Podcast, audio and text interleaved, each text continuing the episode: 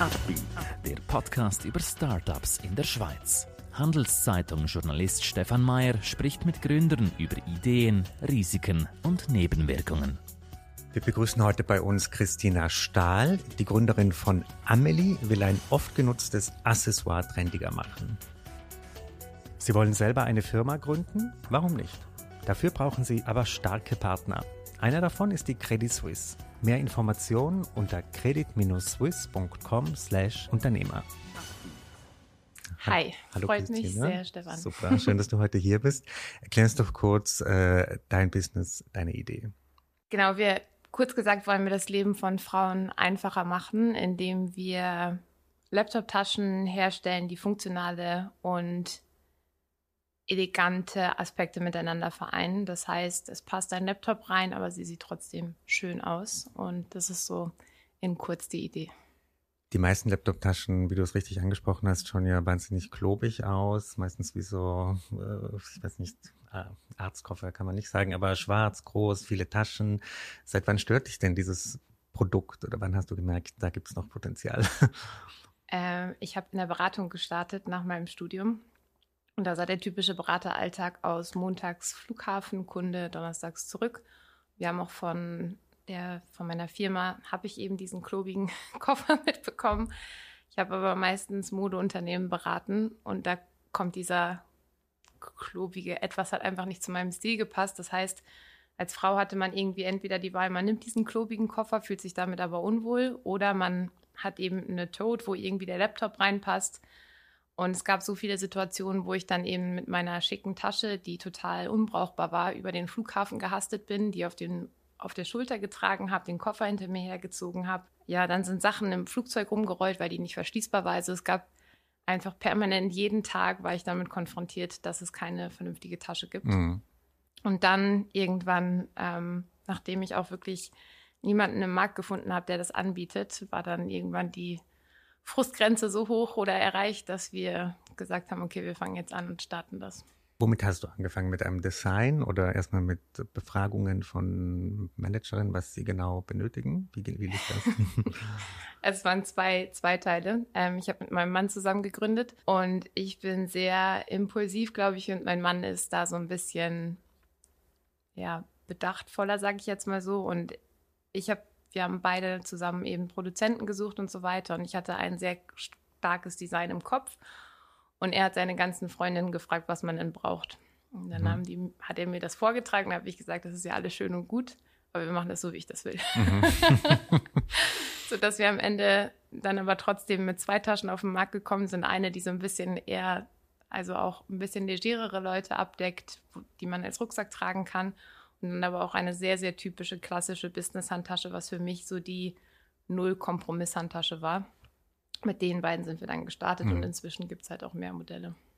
Wie habt ihr euch finanziert? Hab, äh, wie war euer Setting da? Äh, wir sind komplett bootstrapped nach mhm. wie vor ähm, und hatten einfach das Glück, dass wir davor in der Beratung waren und auch die Anfangskosten in der Finanzierung jetzt noch überschaubar sind, sage ich mal so. Und dadurch, wir sind innerhalb von vier Monaten, glaube ich, an den Markt gegangen.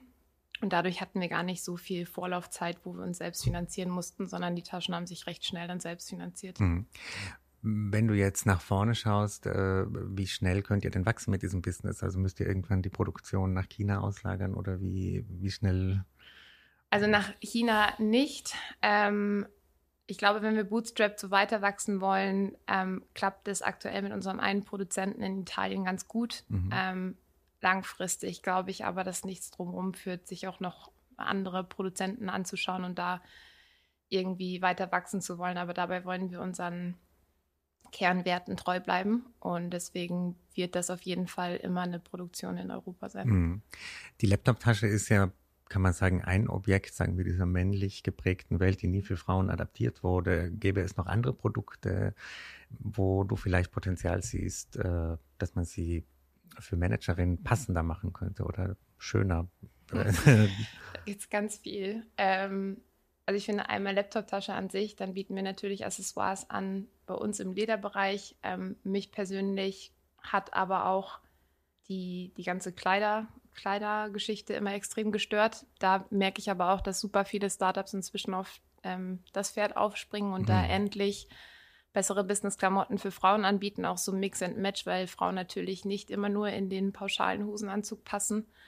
Ich glaube, ja, da tut sich schon viel in der Arbeitswelt. Mhm. Und ansonsten ist es ja zum Glück nicht so viele Unterschiede, außer im Aussehen zwischen Mann und Frau. Mhm. Deine vorherige Karriere, du hast es gesagt, war in der Beratung. In welchem Bereich oder was waren genau, ich war ähm, in der Strategieberatung bei Strategy End, der ähm, Tochterfirma von PwC.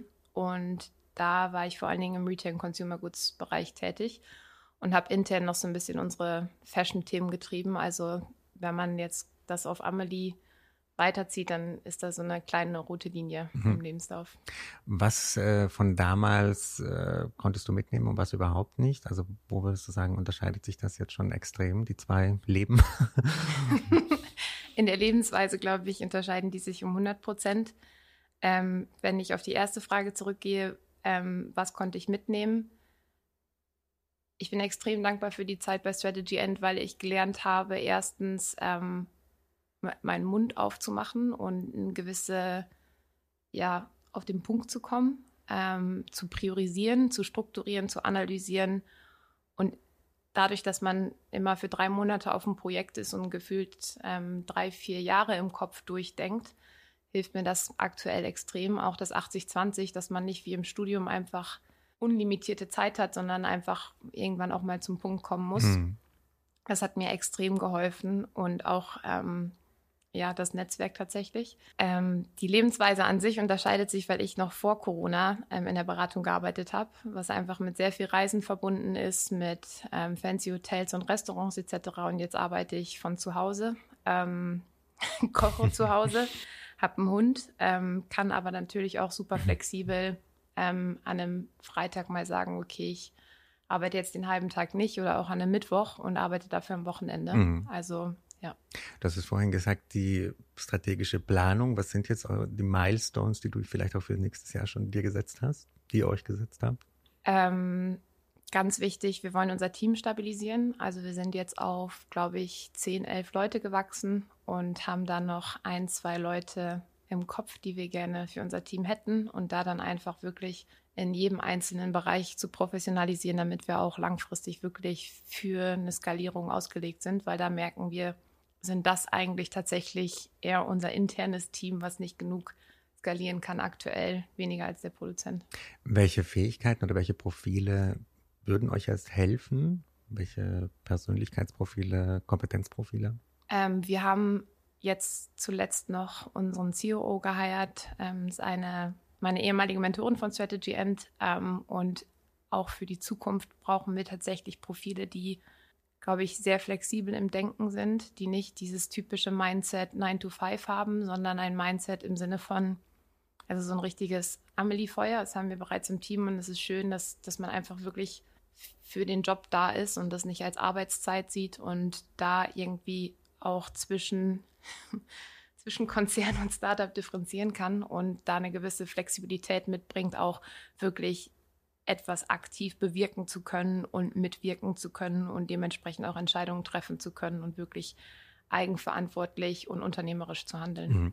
Das hört sich jetzt nicht nach einem Kindergeburtstag an, diese Firma, deine Firma. Würdest du sagen, das ist so die Atmosphäre auch? Also das wirklich auch, es gibt ja viele Startups, die haben so diese Einstellung, ähm, Sie sagen, wir kommen rein, spielen erstmal Tischfußball, dann gehen wir. ich würde sagen, das ist bei dir ganz anders also ich glaube schon, dass man auf jeden Fall immer Spaß haben sollte. Ähm, ich glaube aber auch, dass alle zu viel zu tun haben aktuell, um Kinderfußball zu spielen. mhm. Nein, aber also ich glaube, uns ist wirklich die größte Motivation, dass jeder einen aktiven Beitrag dazu leisten kann, dass wir wachsen und dass man auch wirklich an unserem Wachstum sieht, dass wirklich etwas passiert und dass man was bewegen kann. Und dadurch, dass wir bootstrapped sind und so ein bisschen eine schwäbische Mentalität haben, würde ich auch sagen, dass man jetzt auch nicht mit Arbeitszeit erstens und zweitens mit Geld um sich rumschmeißt, mhm. weil man weiß, es muss sich alles irgendwann wieder erwirtschaften. Mhm. Wie würdest du deinen Führungsstil beschreiben oder wie wirst du beschrieben von deinen Mitarbeitern im Feedback-Gesprächen? Ich habe es mit meinem Mann gestern gespiegelt und das erste Wort, was er gesagt hat, war Tough Love. ich wollte eigentlich schmeichelnder sein, aber ich dachte, mhm. es passt Also ich glaube, ich fördere meine Mitarbeiter extrem, aber ich fordere auch viel. Und ich hoffe, dass ich die Leitplanken gebe, dass jeder seine Ideen selbst entfalten kann, aber trotzdem schon, sage ich jetzt mal so, in dem kalten Wasser ist und da alleine zurechtkommen muss mhm. mit dem Wissen, da ist jemand, der mich rauszieht. Mhm. Ähm, ich, für mich hat diese Tough Love in der Beratung eigentlich immer sehr gut funktioniert, weil man ein bisschen die Komfortzone verlassen muss, um wachsen zu können. Und im Startup ist man nie in der Komfortzone und deswegen ist niemand bei uns in der Komfortzone. Und ich glaube, diese Tough Love mit einer Mischung aus Fördern und Fordern ähm, beschreibt mich ganz gut. Mhm. Und aber auch immer quasi dabei extrem. Also wenn ich Feedback gebe, ist es immer nur sehr konkret auf die einzelnen Situationen, weil ich jeden einzelnen meiner Mitarbeiter schätze und mhm. liebe, deswegen die Love. genau. Was war der Tiefpunkt bisher in der Karriere dieses Startups? Ähm, wir hatten tatsächlich eine Rückrufaktion, die wirklich ein bisschen wehtat. Bei uns sind so die Schrauben, also bei uns sind die Henkel mit Schrauben befestigt. Und diese Schrauben, da wurde ein neuer Kleber verwendet, dadurch, dass unser, ähm, unsere Produktion sehr handwerklich ist und die Handtasche aus irgendwie über 100 Einzelteilen besteht, ist es extrem komplex. Mhm. Und niemand weiß natürlich nur, weil da ein anderer Kleber verwendet wird, was das für Auswirkungen hat. Das fällt nicht in der Qualitätskontrolle auf, das fällt dann auf irgendwie nach zwei Wochen, wenn die Frau ohne Henkel dasteht. und wenn man ein etabliertes Unternehmen ist, ich meine, wenn Audi eine Rückrufaktion hat, dann weiß jeder, Audi liefert eigentlich immer 100 Prozent, aber wenn man ein Startup ist, dann muss man wirklich da extreme Arbeit machen, um nicht einen Reputationsverlust mhm, zu bekommen. Mhm. Ich bin extrem dankbar, dass wir eine super, super Community haben, die da sehr verständlich und, sage ich mal so, ja, nachvollziehend oder die haben uns diesen Fehler, sag ich mal so, verziehen.